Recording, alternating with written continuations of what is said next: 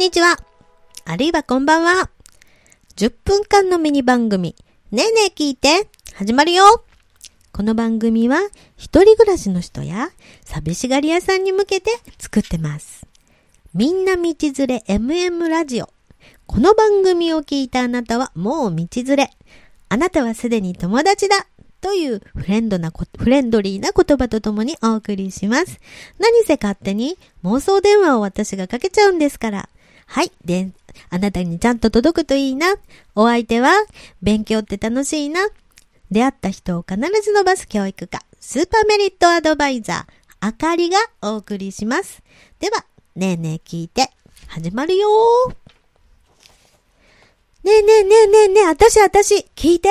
ちょっとね、ちょっとね、私ね、今日はね、どうしてもね、塾やってるんだけど、塾の先生として、ちょっとね、聞いてもらいたいことがあるの。あのね、私ね、えっとね、子供のことが大好きなのね。それでね、最近スーパーに行ったりとか、いろんなとこ、公園でもそうなんだけれども、そこら辺で見かけることがあるの。それはね、子供がね、すっごいね、ママ、ママっていう目線を送ってるのに、親はずっとスマホ見てるっていうやつね。あれね、ね、あの、スマホを見てるのもいいんだけど、実はね、自分がスマホ見てるから、きら、あの、気がつかないんだけど、子供ってずっと親の顔を見たりとかしてるの。ね、で、子供がすごい手持ち無沙汰で、なんか、家族の団らんどこ行ったみたいな感じがあるんだけど、これって、まあ自分もスマホやるから、めちゃくちゃ、まあ、心が痛いといえば耳が痛い。あのね、今聞いてる人も、なんかそういう場面を見て怒りを感じたり、そういう場面自分でやっちゃって、あれ、言いたい、聞きたくないこと言ってるなって思うかもしれないんだけれども、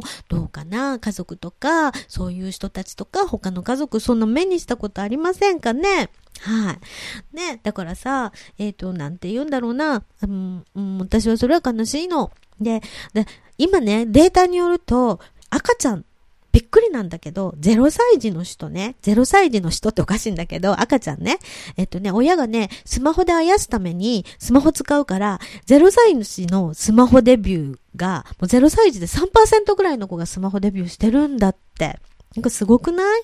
それで、えっ、とね、9歳になると、もうね、66%ぐらいの人が、もう、人はじゃないね、66%ぐらいの子供が、スマホデビューがもう終わってるっていう感じになって、これはね、カリフォルニア大学っていうところで、まあ、あの、そういうのを調べてる人がいて、それで、えー日本人と、あの、アメリカ人と両方比べて、まあ、そのね、うんと、数字はそんなに変わらなかったと思うんだけど、なんかね、こう、日本人についてとアメリカ人ではちょっとなんかね、考え方が違うみたいなことが書いてあったんだけど、で、それ読んで、あの、普段思ってたので、もうなんか、あーとか思っちゃったんだけれども、まあ、あやすためのスマホっていうのはね、できたらね、ちっちゃい0歳児はね、お母さんの声がいっぱい、一番安心するから、本当はいっぱい聞かせた方がいいなって実は思うんだよね。だってそう思いません？ね。でね、もうね、それでね、そんなことやってるお母さんに、ちょっとだけ、えっと、耳が痛い話しちゃうんだけど、いいですか？あのね、すごいんですよ。約、まあ子供って言ってもどこまでなんだろう。まあ子供、ざっくり子供って書いてあったんだけど、20%の子供が何を考えてるか。なんだと思います？スマホをやってる20%の子供やスマホをやってる、まあ親がスマホをやってる場合。これね結構ショックでね。だから私ここでね、聞いてって言いたくなっちゃうの。みんな子供の中の20%の子供が親が自分よりもスマホを大事にしてるって答えたんだって。そりゃそうだよね。一生懸命ちっちゃいうちにママってニコっていう笑顔が返してほしいのに、お母さんは全然違う方向を向いてるし、話しかけてもちょっと黙ってらっしゃいとか、あとは手でふっと払うとかやってるわけだから、子供ってそういう状況わかんないから、そうやって、あれ、自分よりもこの機会の方が大事なんだって思うらしいのね。でね、20%って5人に1人じゃないですか。ね。そんな小さい子供が、まあ、5人に1人ね、自分よりもスマホの方がママやパパは大事なんだって思うって、こりゃあね、めっちゃくちゃ大変なことだと思うんですよ。だってね、この話知ってるかな？なんか、昔のローマで、まあなんか心理学とかでよくなんかやってるけど、2歳児ぐらいまでの子供をいっぱい集めて、100人だったか200人だったか皇帝の力で、それでお世話をさせる。だけどその時に、うんと、笑顔とは一切その子たちに向けない。それから言葉も喋らない。無言で、無表情で育てるってなったら、ほとんどの子が死んじゃったっていう、それね、昔人体人体事件みたいなことなんだけれども、それぐらいね、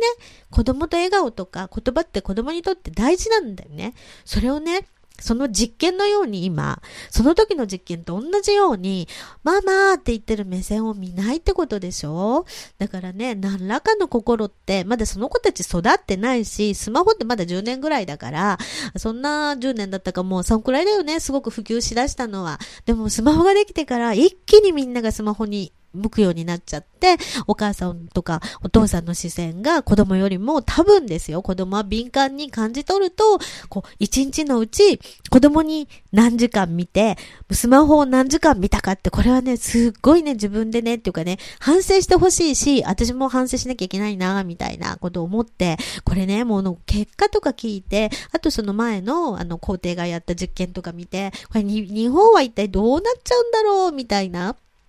感じがね、しちゃって、もうね、ほんとびっくりなの。だからね、これね、気をつけてほしいなって思うんだ。でね、あの、私の心配っていうのは、私今日、あの、教師っていうか、塾やってるから思うんだけど、えっとね、うんと、対話っていうのは、特に小さいうち、もう母国語を覚えるために、お母さんのも生きる砂というか、あの、子供にとってはね、あの、表情だけがだったのが、音声ができるようになって、それで自分の気持ちが伝えれるようになって、そしてお母さんの声とかで安心するっていう循環があって、豊かな心が育まれていくんだけれども、その時の一番大事な時のにお母さんの目がスマホに行ってるっていう風になっちゃって、そりゃあね、あの、子供はちっちゃいから、親が、あの、もう黙っててとか言えるよ。だけど子供って大きくなるから、大きくなって、例えば、あの、反抗期が2回あるんだけど、最初の反抗期ぐらいは、まあ何度でもなる体も小さいし、親の言うことを聞かないと、えー、生きていかないからね。でも、思春期の反抗期、この時に、人の話聞くか？ってすっごいそれが心配で、まだ結果出てないんだよね。そんな風になった世の中からまだ中学生になった子っていないけど、でももうすでに心の中では親が自分よりもスマホ大事にしてるっていう子が5人に1人もいて、それで耳から親の声を全然聞いてないってことを考えると、思